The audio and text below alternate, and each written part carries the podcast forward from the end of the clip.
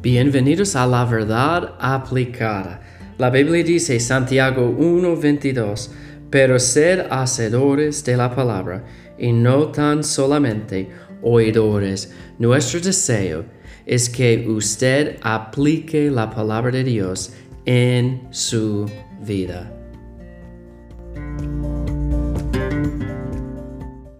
Hola, bienvenidos, Dios les bendiga.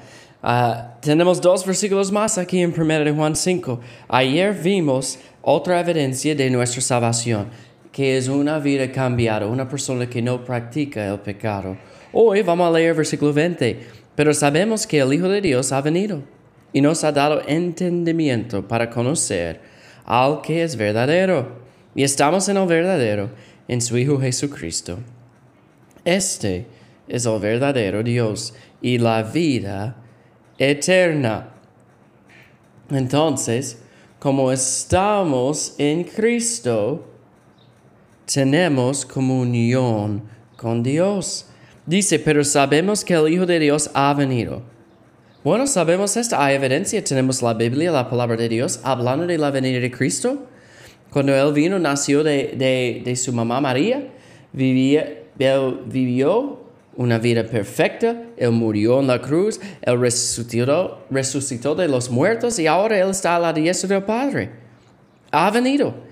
Y dice ella, y nos ha dado entendimiento para conocer al que es verdadero. Él es la verdad. Y Él nos ayuda para que sepamos y conozcamos la verdad. O la persona que es la verdad, Jesús. Y para que sepamos la verdad, la verdad de la palabra de Dios y estamos en el verdadero. ¿Y quién es el verdadero? ¿Quién es la verdad? Bueno, es Cristo.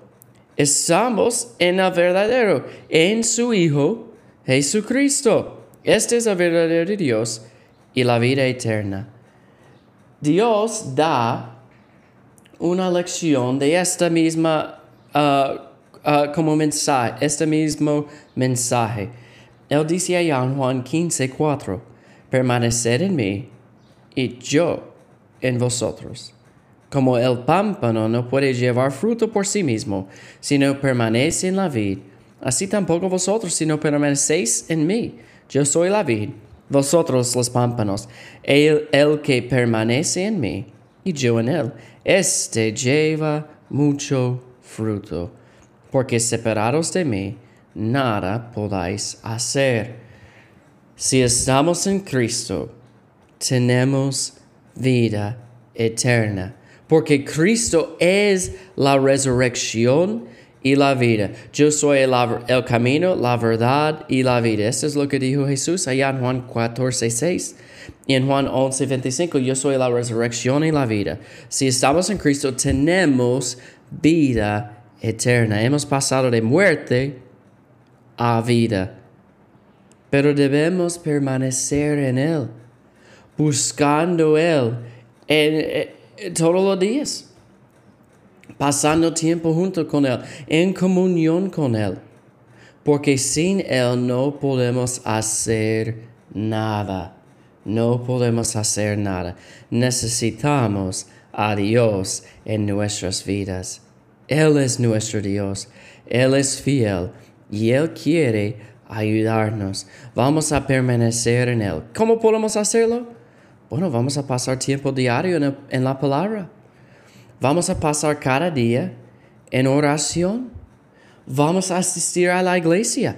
Estamos en Él y Él es el verdadero Dios. Él tiene la vida eterna. Vamos a tener comunión con Dios a través de su palabra, de la oración y de alabar su santo nombre en la iglesia.